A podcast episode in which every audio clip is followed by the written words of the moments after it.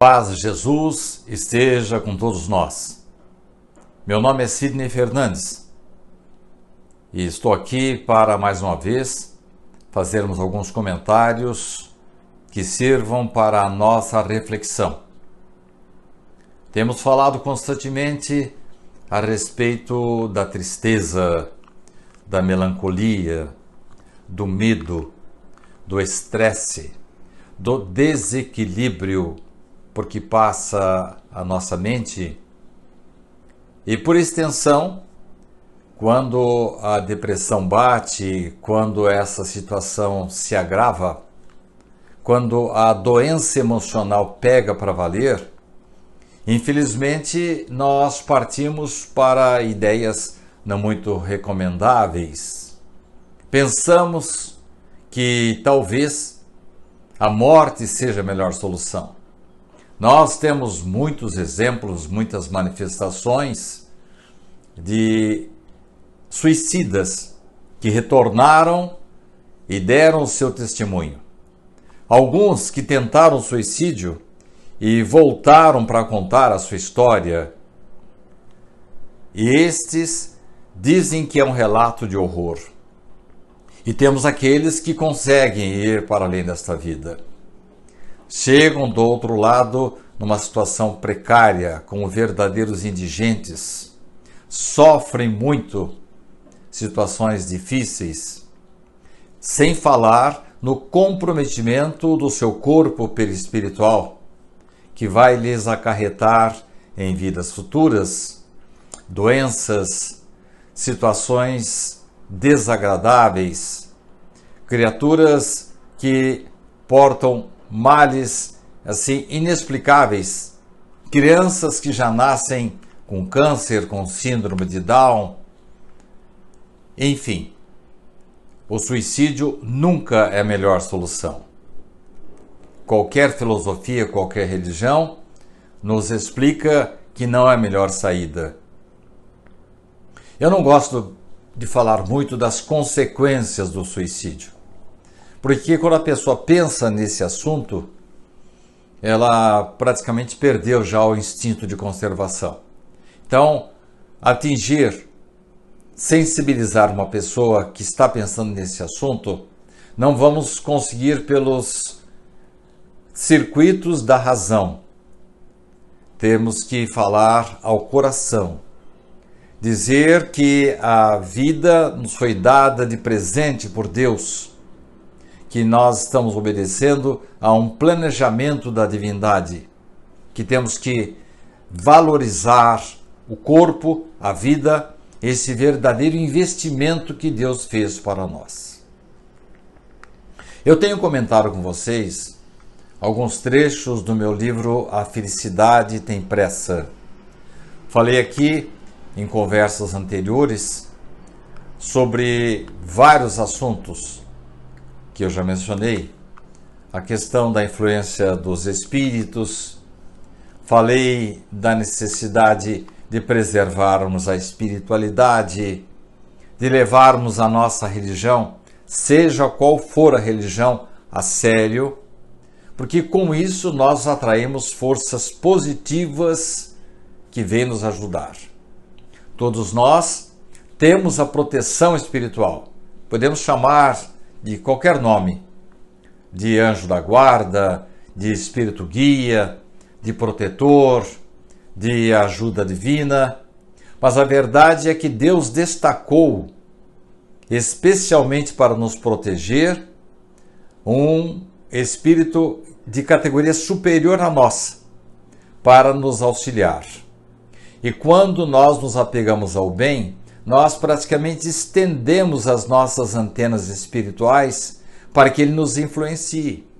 Agora, quando nós partimos para atitudes não recomendáveis, distantes das leis divinas, infelizmente ele nos alerta, nos alerta e depois se afasta, deixando-nos por conta própria. Um dos males é, que temos que mencionar que mais compromete o homem é a vingança. É o indivíduo tentar fazer justiça pelas próprias mãos. Então, o argumento que nós utilizamos geralmente é assim: ah, Deus está demorando demais para fazer justiça. Então eu vou tomar a iniciativa. Em primeiro lugar, caros irmãos, quando partimos para nós realizarmos aquilo que cabe à divindade realizar, porquanto ninguém fica incólume em seus atos malignos, temos que deixar por conta esse acerto não feito por nós diretamente, não a justiça feita pelas nossas próprias mãos, mas temos que deixar que a pessoa se entenda com Deus. Por que isso? Porque podemos dar uma mãozinha para o destino. Porque a partir do momento que eu atuo, que eu ajo, que eu faço, que eu falo, tenho uma atitude igual ou pior à daquele que me ofendeu, eu estou me igualando a ele. Com isso, que diferença faz ele ter me agredido primeiro se agora eu o agredi? Com isso, nós criamos certos laços, laços fortes, verdadeiras correntes que nos aprisionam ao fato e ao indivíduo que ofendemos. Assim como ele está grudado a nós pelo mal que ele nos fez, nós grudamos-nos a ele pelo mal que vamos fazer para ele. Da nossa parte, a qualquer momento, com a condescendência, com o perdão, pensando assim, de uma maneira empática. É, infelizmente, é ruim para ele que ele fez o mal. Mas uma coisa é eu receber o mal de alguém, outra coisa bem diferente é eu praticar o mal. Porque muitas criaturas, a pretexto de fazer justiça com as próprias mãos, entendendo que a divindade está demorando para intervir, acabam se igualando aos seus detratores, aos seus verdugos e, infelizmente, acabam ingressando nas raias do crime.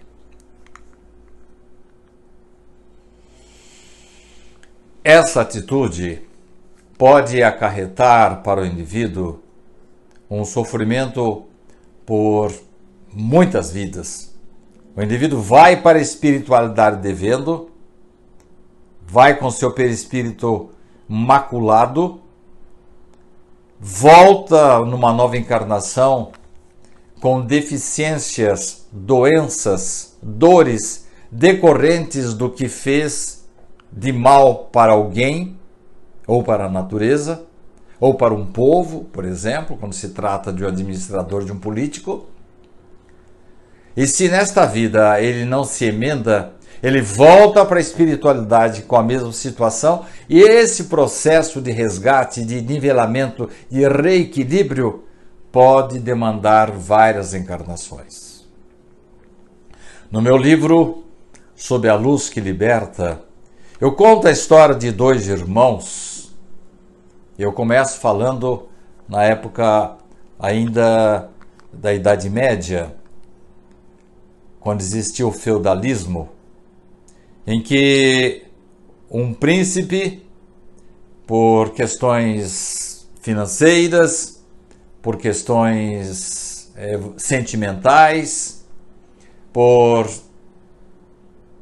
prioridades materiais, acaba por matar uma família inteira, coloca fogo na sua casa, e destrói todos os seus bens. E aí inicia-se o processo. Algumas dessas pessoas ofendidas deixam por conta que Deus se acerte as contas com esse príncipe, com esse verdugo. Outros não. Reúnem-se na espiritualidade, formam verdadeiras quadrilhas para retornar e acabam por criar para esse príncipe uma situação irreversível de perturbação, de obsessão, e ele acaba morrendo. Infelizmente, a partir daí, cria-se um, um círculo vicioso. A vítima se vingou. O verdugo vai para a espiritualidade. Assim que aquela primeira vítima reencarna, ele começa a perturbá-la. E assim esse processo se alonga por séculos. Um obsidia o outro, o, outro perturba um, até que a espiritualidade, depois de várias tentativas de reconciliação, resolve dar um jeito nesses dois espíritos. Eles, em várias vidas, reencarnam como irmãos e, mesmo assim, não se reconciliam. Eu nem vou lhes contar o que acontece com eles, para não perder a graça daqueles que queiram ler o livro. O livro é Sob a Luz que Liberta. Mas eu sempre remeto as pessoas à leitura para entender que o processo da vingança não leva a lugar nenhum. São como que correntes. Os ódios Ressentimentos são grilhões que prendem os nossos inimigos, mas ao mesmo tempo nos prendem também. Nós nos mantemos grudados a eles. Um prejudica o outro, o outro prejudica um, e aí ficamos com aquela situação infelizmente desagradável que pode perdurar por séculos. Daí então, teremos que refletir com calma, pensar bem, se quando encontrarmos uma situação é, com a qual nós não concordamos, de uma flagrante injustiça, se não nos cabe fazer justiça pelas próprias mãos. Não estamos falando aqui, caros irmãos, de uma pessoa que se defende, não estamos falando aqui de uma atitude meritória, em que nós vemos uma flagrante injustiça e procuramos minimizar os efeitos, dando eh, ajuda, amparo àqueles que estão sofrendo. Vamos nos lembrar, e isso os espíritas conhecem muito bem, porque constantemente recebem espíritos que estão obsidiando outras criaturas, que normalmente no processo obsessivo os dois estão errados.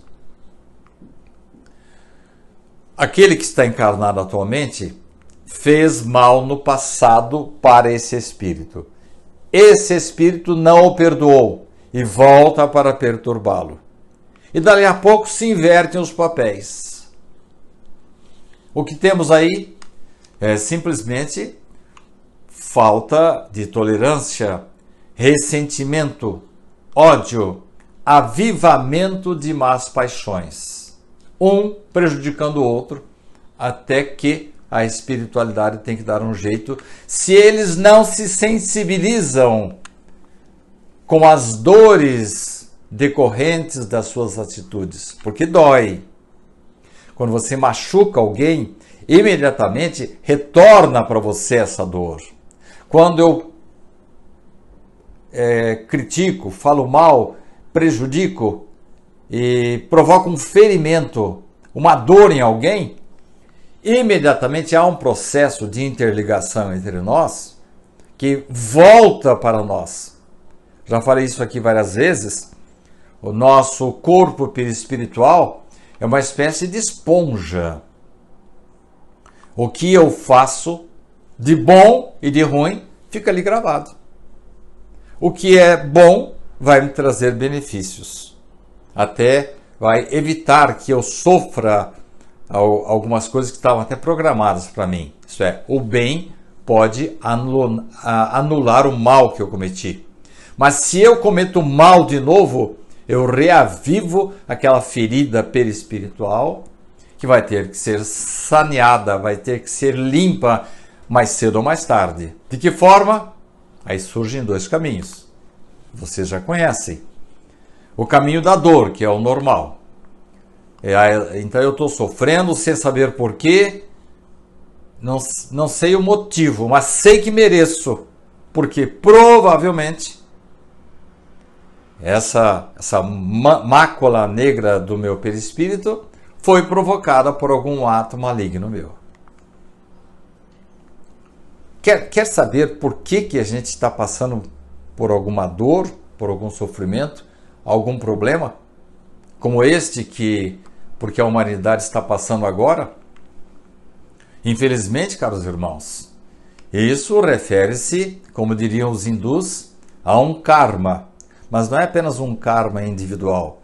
São karmas individuais que se aglutinam numa humanidade inteira. O mundo está doente e a dor, infelizmente, está sendo a maneira através da qual a divindade nos alerta para retomarmos o caminho do bem, o roteiro correto, isto é, retornarmos, retornarmos para o cumprimento das leis divinas. Daí, não valer a pena manter o coração com sombras, com as sombras da dor, do, desculpe, do ressentimento, do ódio, porque elas, essas esses sentimentos nos acorrentam no mal. Quando a morte chega, muitas pessoas se sentem perdidas, desamparadas. Há algumas pessoas que blasfemam contra Deus, achando que foram vítimas de uma injustiça é que nós não temos a capacidade, quando estamos vivos, quando estamos encarnados aqui na Terra, não temos ainda a, a possibilidade de saber a causa de tudo que acontece conosco. Então é preciso entender que se eu não encontrar na vida atual um motivo, uma justificativa para o mal, para a dor, para a deficiência que eu tenho, para o momento difícil que eu estou sofrendo, se eu não encontrar a causa nesta vida, tenho que procurar numa vida passada. Por isso que algumas pessoas estranham o comportamento daquele que acredita na vida além da vida.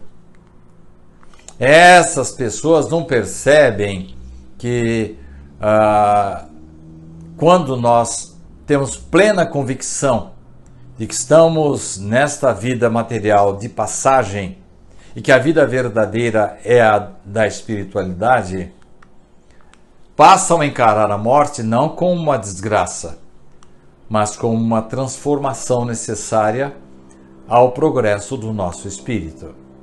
Não estou dizendo aqui que devamos procurar a morte, que devamos nos alegrar com a morte própria ou a dos outros. Não é disso que eu estou falando. Estou dizendo que nós devemos dar o devido peso a essa exacerbada preocupação. Dizem os espíritos que há pessoas que ficam impressionadas com os números de uma determinada epidemia, esquecem-se que outras provocaram um estrago maior, ou mesmo as doenças cardíacas, que são as campeãs das mortes, ou mesmo os acidentes ou situações provocadas por outras endemias. Tudo isso nos chama a atenção para o fato de que ocorrem mortes assim em grande quantidade simultaneamente. Mas é que nós não estamos tendo uma visão global sobre o assunto. Todos nós um dia vamos morrer. Então não importa muito é, a maneira pela qual vamos morrer. Importa sim se eu sou imprudente, se eu sou inconsequente, se eu não dou o devido valor à minha vida, se eu não me alimento bem, se eu não cumpro os meus deveres é, de cristão, de uma pessoa que acredita na espiritualidade uma pessoa que leva a sério os seus sentimentos, que pro, promove a elevação dos sentimentos, fugindo, como já falamos no bloco anterior, é, do ódio, do ressentimento. Quando fazemos isso, nós passamos a ter uma vida melhor, estamos semeando uma encarnação de acordo com as leis divinas. Eu sou, me transformo ou me conservo um homem de bem. E com isso, a minha passagem na Terra fica mais agradável e também o meu retorno à espiritualidade é também de uma maneira mais leve. O despertar na espiritualidade é mais suave. Nós vamos ter criaturas, amigos que nós elegemos aqui na Terra nos esperando. Você sabia, por exemplo, que quando você pratica o bem para uma criança, para um velho, para uma pessoa carente aqui da terra, você atrai a simpatia dos seus ancestrais já desencarnados? Nós temos provas disso a toda hora. Chico Xavier chamava isso de guarda-chuva. Uma certa ocasião, ele estava voltando das suas atividades nas, na periferia de Uberaba, quando uma senhora disse assim: Chico, nossa, eu estou me sentindo muito bem pelo trabalho que nós realizamos nesta manhã. E Chico fala assim: Ah, minha filha, os parentes desencarnados desses pobrezinhos que nós ajudamos, eles são meu guarda-chuva. Eles estão sempre comigo, sempre me ajudando. E depois vamos encontrar no livro Voltei de Irmão Jacó a figura de uma professora que lá na espiritualidade foi recebida com músicas, com flores, com hinos, com perfumes, coisas que eu não consigo descrever ainda, porque não me lembro ou não passei por elas em minhas vidas anteriores na espiritualidade, mas que são descritas por irmão Jacó no livro Voltei como uma recepção maravilhosa dos pais, avós, tios, irmãos, dos alunos daquela professora. Ela cuidava tão bem dos seus alunos. Ela era uma criatura assim, uma verdadeira segunda mãe dos seus alunos de forma que ela foi criando amigos na espiritualidade. Pessoas que passaram a aguardar a sua chegada, ou antes disso, até enquanto ela estava viva, lhe davam ajuda, amparo, orientação, formando um verdadeiro anel de proteção. Porque é isso, gente. Quando eu faço o bem, eu crio um anel de proteção à minha volta. Essa professora foi recebida com festas na espiritualidade. Talvez não fosse nenhuma pessoa religiosa. E não é indispensável você ter uma religião, uma determinada religião.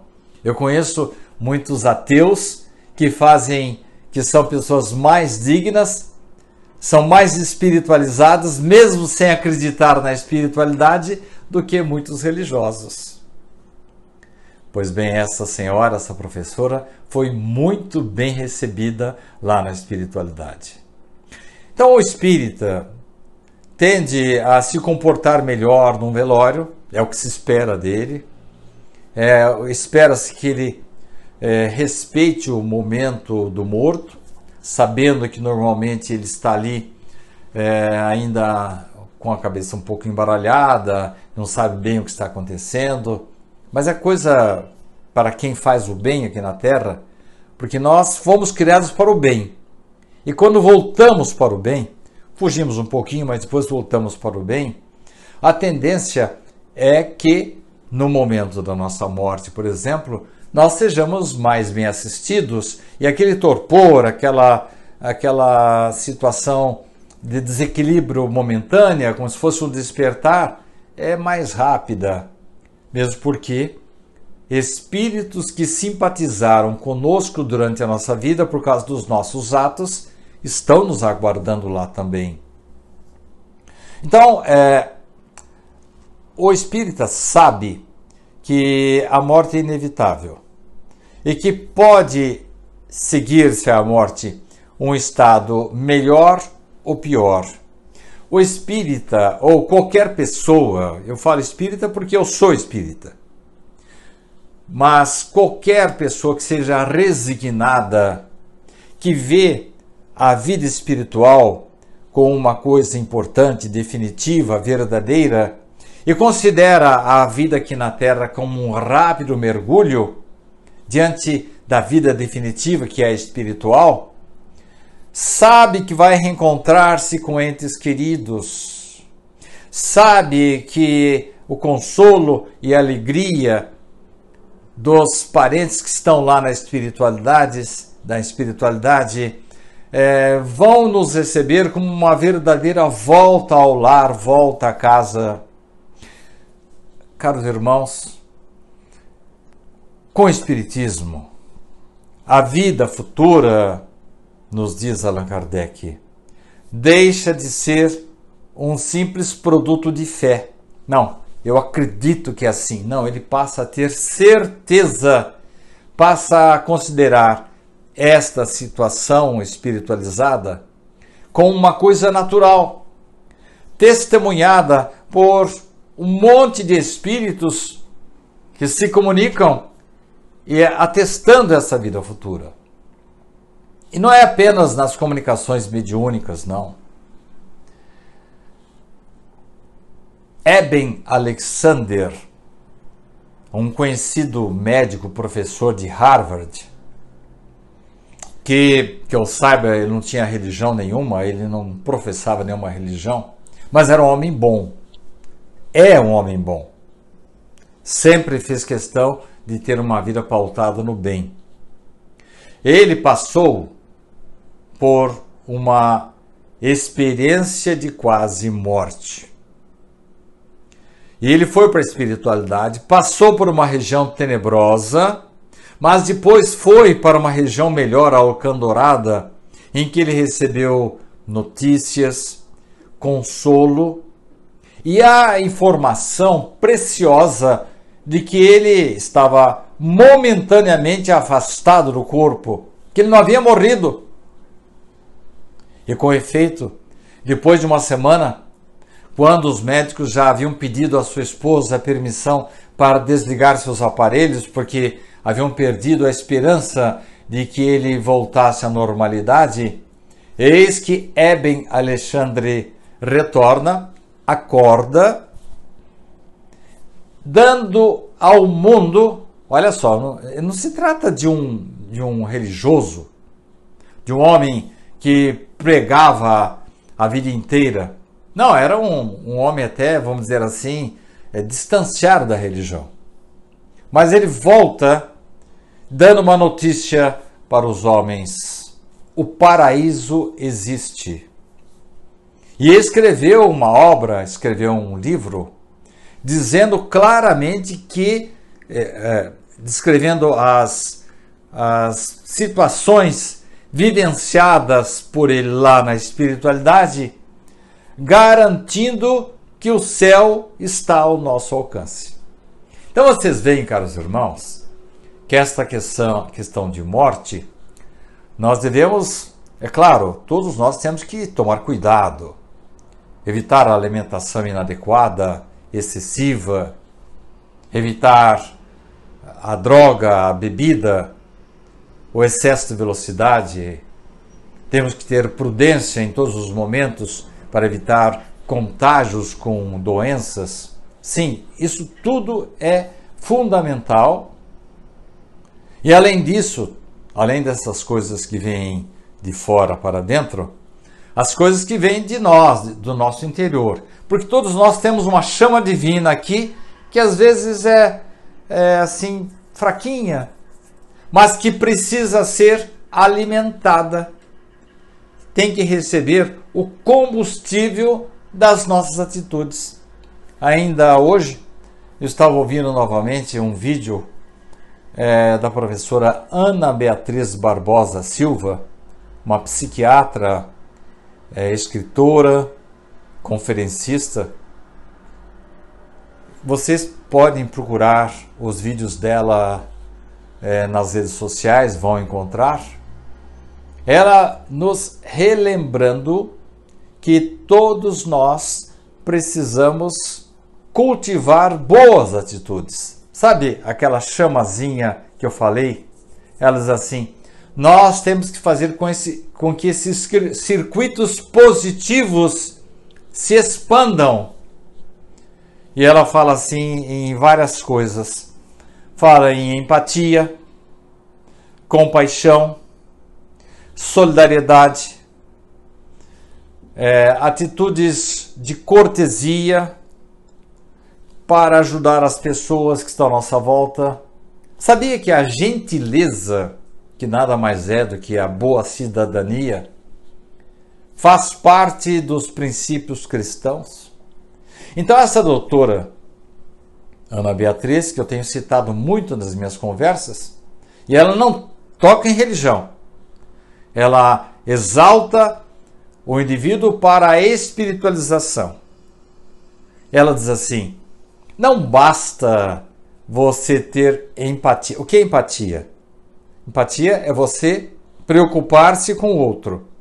É você colocar-se no lugar do outro. Ah, se eu estivesse na situação de desses vendedores ambulantes que no momento atual não estão conseguindo vender nada, que as pessoas não estão nas ruas, ele não tem dinheiro nem para ir ao mercado, o que eu gostaria?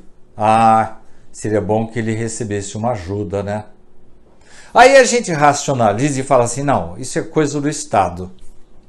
E não é coisa do Estado. A empatia, quando fica só nessa vontade de fazer e não parte para a solidariedade, não parte para a compaixão, não parte para a efetiva atitude de alguém em favor de alguém, ela é letra morta. Daí, caros irmãos, não podemos ficar nessa questão de quando analisamos a morte, a vida, os méritos, a proteção divina em nossas vidas, não podemos ficar só com essa história de sermos bem intencionados. Richard Simonetti costumava falar, dizer que nós acabamos por nos transformar em eremitas urbanos. O que é isso? Nós nos fechamos em nossas casas e cuidamos só da nossa vida, no máximo dos familiares.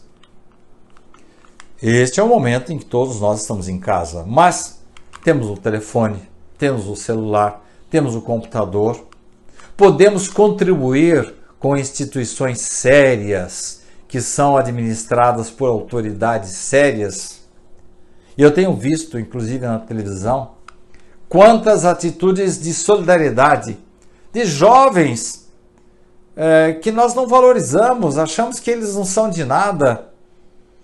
É, a gente tem um certo preconceito, né? Eu vi agora pela televisão a entrevista de uma moça com piercing aqui no lábio. A gente já fala assim, essa moça aí só vai falar bobagem não falou nada disso. Ela estava encabeçando uma campanha em favor de moradores de rua, colocando-se até em atitude de risco, mas pedindo alimentos não perecíveis. Acabei de ouvir uma autoridade, um promotor público, dizendo que há uma conta num determinado banco que está recebendo contribuições e ele, como autoridade, os seus colegas de é, promotoria, eles vão cuidar, vão fiscalizar para que esse dinheiro chegue efetivamente para quem precisa. Essas atitudes, caros irmãos, fazem a diferença.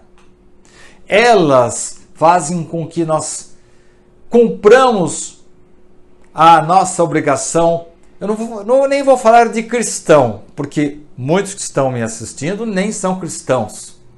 E com maior respeito, messiânicos, budistas, igreja Seishonoye, fazem tão bem quanto faz o cristão. Eu estou falando de, de atitudes espiritualizantes.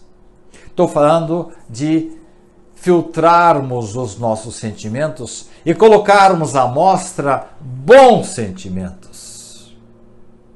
Ah, mas você está falando de um jeito aí que parece que nós temos que ficar nos preocupando com a morte? Temos sim. Nesta noite pedirão a tua alma, e o que tens ajuntado para quem será? É claro que eu não vou ficar aqui falando em morte o tempo todo. A vida é maravilhosa e temos que valorizá-la, agradecê-la a Deus todos os dias. Mas temos que sim que nos preocupar. Porque, ah, é, fulano é muito, muito jovem para morrer. Qual é a idade certa para morrer? 100 anos? 80 anos? 70? 60? A toda hora, gente, nós vemos pessoas falecendo em todas as idades. Daí a importância de nós, a cada dia, a cada noite, fazermos um balanço, perguntarmos para nós mesmos, porque dessa maneira, quando a gente se, se pergunta, a gente começa a se conhecer melhor. A gente começa a, a verificar quais os pontos fracos da nossa personalidade. E como diz a doutora Ana Beatriz, quando colocamos bons circuitos em nossa mente, nós empurramos os maus circuitos e eles escapam para outro lado, ou pelo menos são minimizados. É disso que estamos falando, caros irmãos. De nós fortalecermos os bons circuitos da nossa mente, do nosso espírito. Boris Fausto, um dos mais notáveis historiadores, professor e cientista político, ele levou um susto. Ficou perplexo com a morte da sua esposa. E ele demorou para digerir essa realidade. Para dizer a verdade, não sei se até hoje ele, ele a digeriu totalmente, mas sei que fez muitos progressos, escreveu um livro sobre a epopeia por que ele passou. Ele chegando ao túmulo da esposa e dizendo assim: é, a Sinira não está aqui nesse cemitério, nesse túmulo, nesse túmulo. E também não está lá contemplando a face de Deus. Eu conheci muito bem Sinira, sei da sua inteligência, sei que ela não ia ficar perdendo tempo tocando harpa ou fazendo coisas que nós achamos que vamos fazer do outro lado da vida. Não vai ficar curtindo a eternidade, contemplando uh, os, os anjos. A verdade, caros irmãos, que a morte o pegou, como diria meu pai, de calças curtas. Foi um choque. O esmagamento da dor o pegou totalmente de desprevenido. Como é que ele se safou disso? Ou ainda continua se safando, porque uma grande ferida não é curada de uma hora para outra? fazendo aquilo que ele mais gosta, escrevendo, dizendo para os outros como é que foi a dor da separação. Uma certa hora ele brinca, dizendo assim: Ah, em algumas horas eu acho que a Sinira está fazendo uma brincadeira comigo. Não, ela não morreu, não. Ela se escondeu aí e daqui a pouco ela vai aparecer ou vai me telefonar dizendo: Ah, preguei um susto em você. Daqui a pouco estou em casa aí para passarmos da tarde, tomarmos um chá juntos, conversarmos. Aí ele acorda. Não, Sinira partiu. E ele passou a escrever, colocar as suas memórias. De que para que isso? Primeiro, para se ocupar. Aliás, é o que todos nós devemos fazer. Quando temos qualquer situação assim desagradável, nós temos que entrar de cabeça naquilo que nós sabemos fazer, nas, ati nas atividades positivas da vida. Com isso, nós vamos abreviar o tempo, vamos acelerar o alívio do nosso coração. Foi o que Boris Fausto fez. Passou a escrever para alertar as pessoas em relação à morte da companheira, a amada esposa Sinira, a companheira, a cúmplice de tantos anos. Ele sentiu a morte dele, dela como se fosse a amputação de um membro do seu corpo. E ele entende agora que a companheira dele, a criatura amada dele, não pode ter sumido de vez. É uma maneira difícil, mas necessária para ele racionalizar essa situação de dor na certeza de que Sinira está desenvolvendo atividades profícuas, de acordo com a sua cultura, com a sua bondade, lá na espiritualidade, e que ela espera por ele quando ele for para lá. Eu imagino que o professor Hermínio Miranda, ele que escreveu muitos livros, dentre eles o livro Mil, As Mil Faces da Realidade Espiritual, deve, lá na espiritualidade, ter ficado muito feliz com essa introspecção vivida por Boris Fausto, um homem fabuloso, de muita cultura. Hermínio Miranda, também homem de muita cultura, ele deve ter percebido que Boris Fausto, ainda encarnado, despertou para as realidades da vida.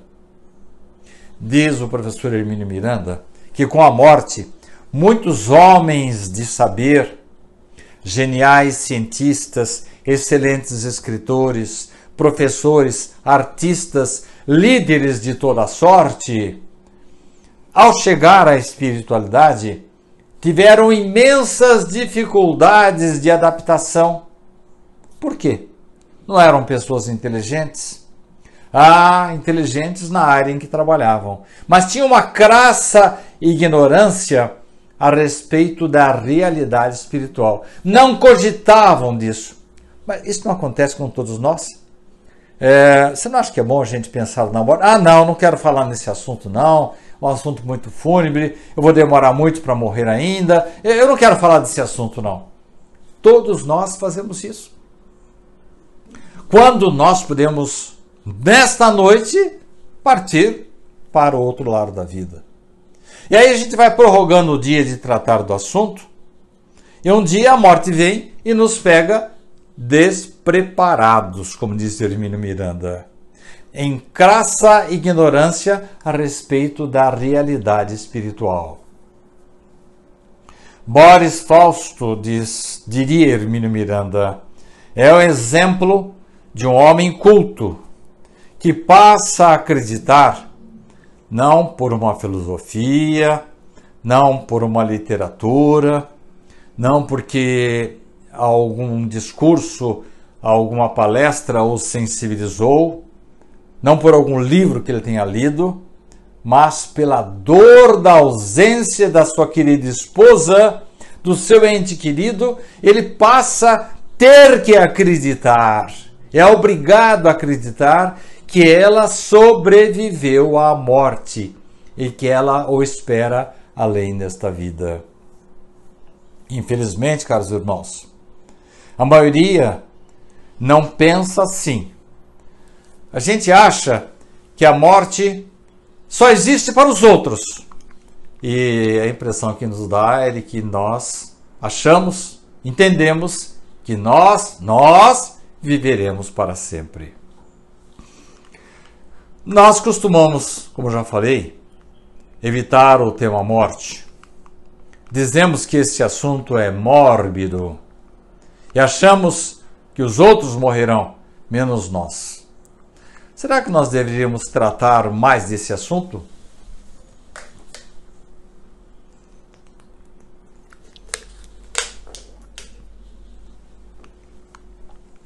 Diz um outro sábio, um homem preparado, um grande conferencista e escritor, Alexandre Caldini,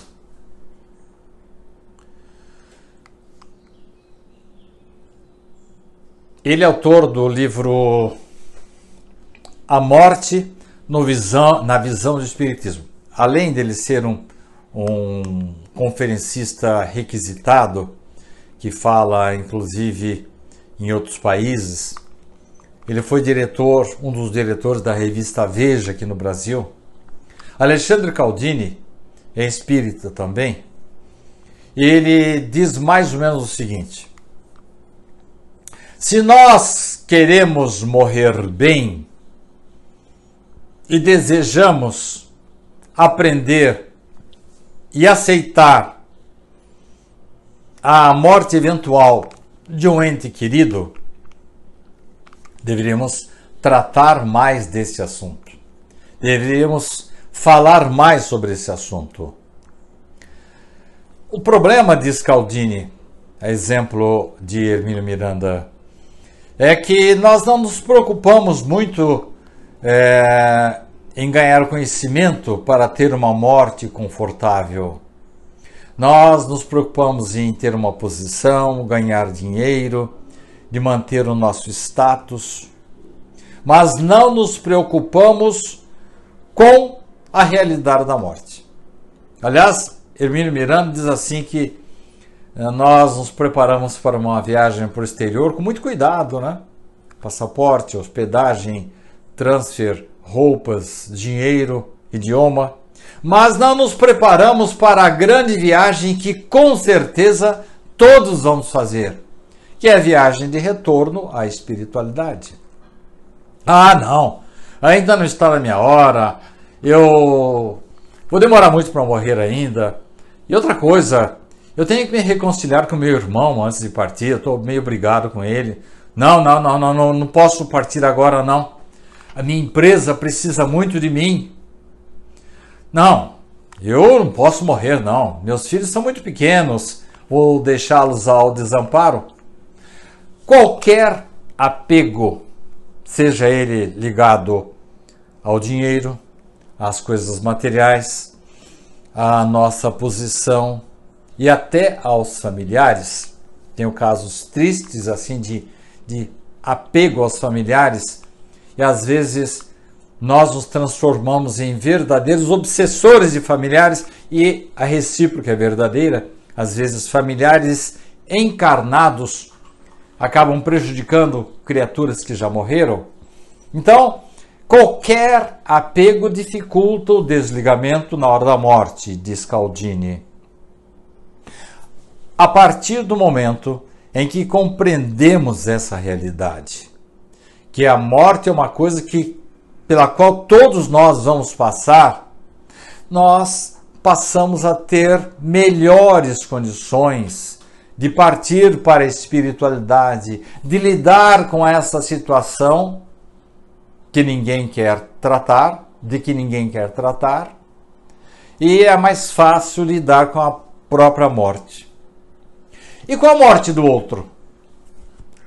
Acabamos de falar aí que Boris Fausto teve imensas dificuldades para lidar com a morte da sua querida Sinira, sua esposa amada. A tristeza é compreensível, gente. Ninguém está impedido de chorar, de ter saudade de uma pessoa que já partiu.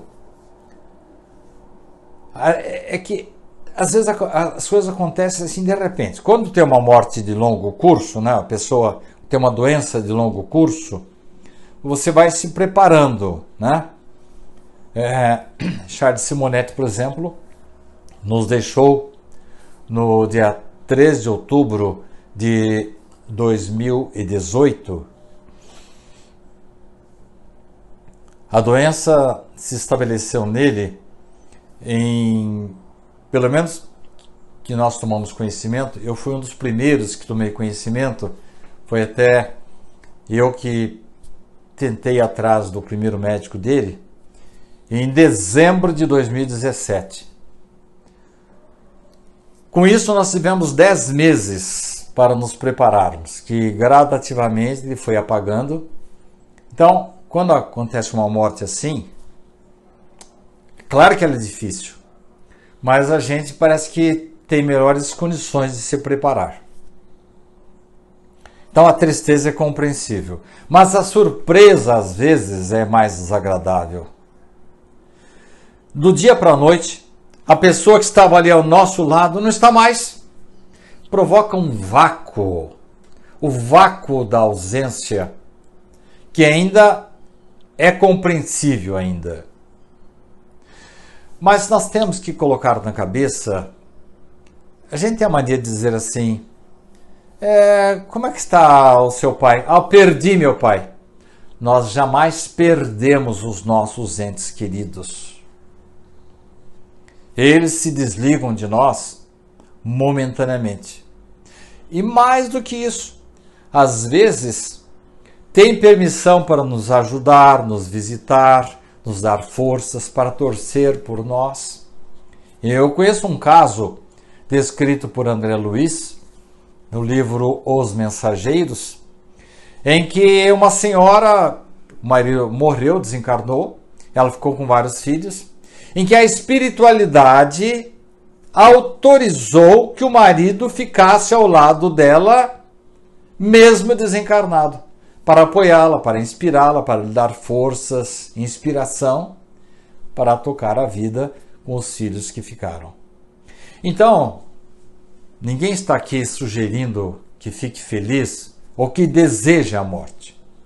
Mas nós temos que colocar os devidos pesos nos devidos lugares para entender que se ela não tiver outro jeito, não decorreu de imprudência, de falta de previdência, de falta de cuidados é, com o corpo, no momento, da maneira como nós dirigimos o veículo, ou como nós nos cuidamos para não sermos contagiados por um determinado microorganismo, quando isso tudo é feito direitinho e a morte vem assim mesmo, nós temos que nos resignar.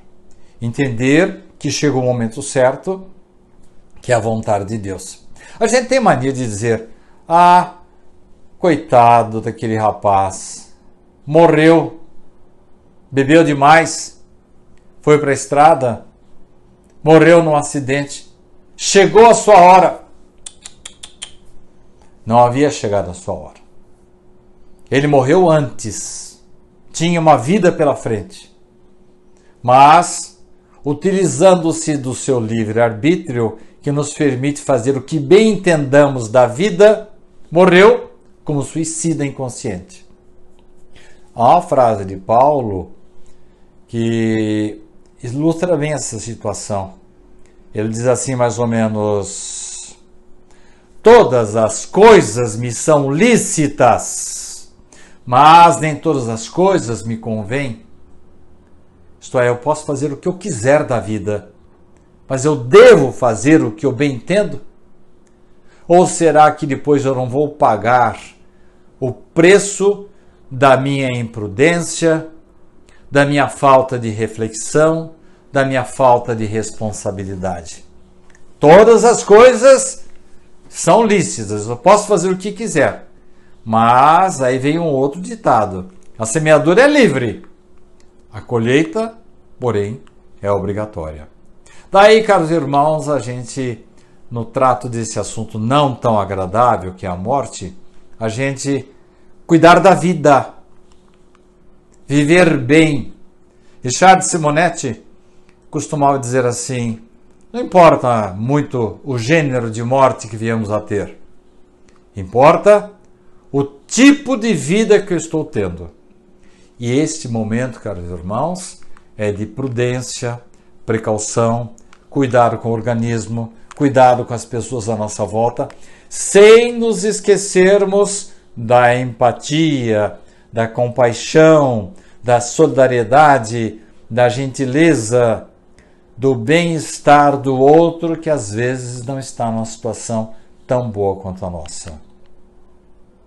E se ocorre o desencarne de uma pessoa querida, a gente vai dizer assim simplesmente: a ela nos antecedeu, está separada de nós momentaneamente, mas está preparando lá a nossa morada para nos reunirmos quando chegar a hora.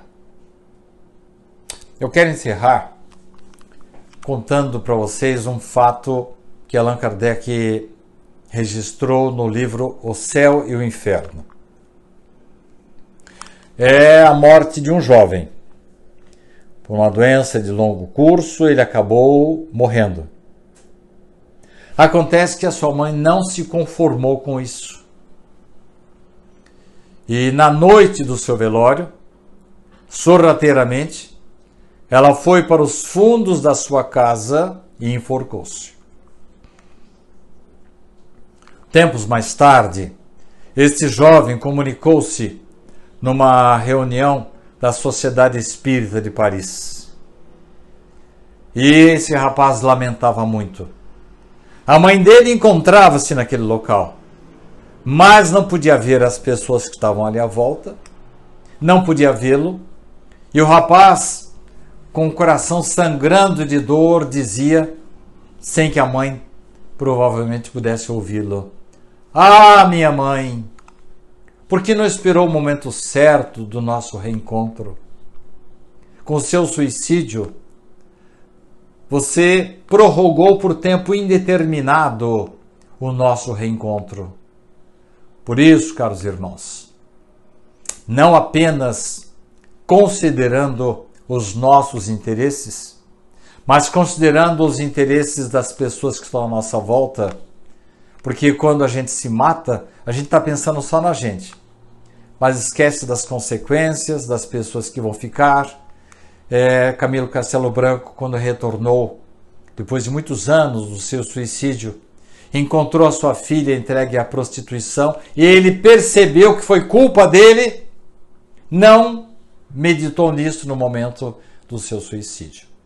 Então é importante que nós cuidemos da vida cuidemos da nossa espiritualização, que pratiquemos nesse momento difícil porque estamos passando, pratiquemos a empatia, colocarmos no lugar do outro, tenhamos compaixão com outras pessoas, pratiquemos a solidariedade, a gentileza, um telefonema, uma conversa, uma contribuição, tudo isso faz bem para a nossa vida e desta forma, nós estaremos respeitando a vida e, quem sabe, fazendo muitos amigos na espiritualidade. Muito obrigado por sua atenção.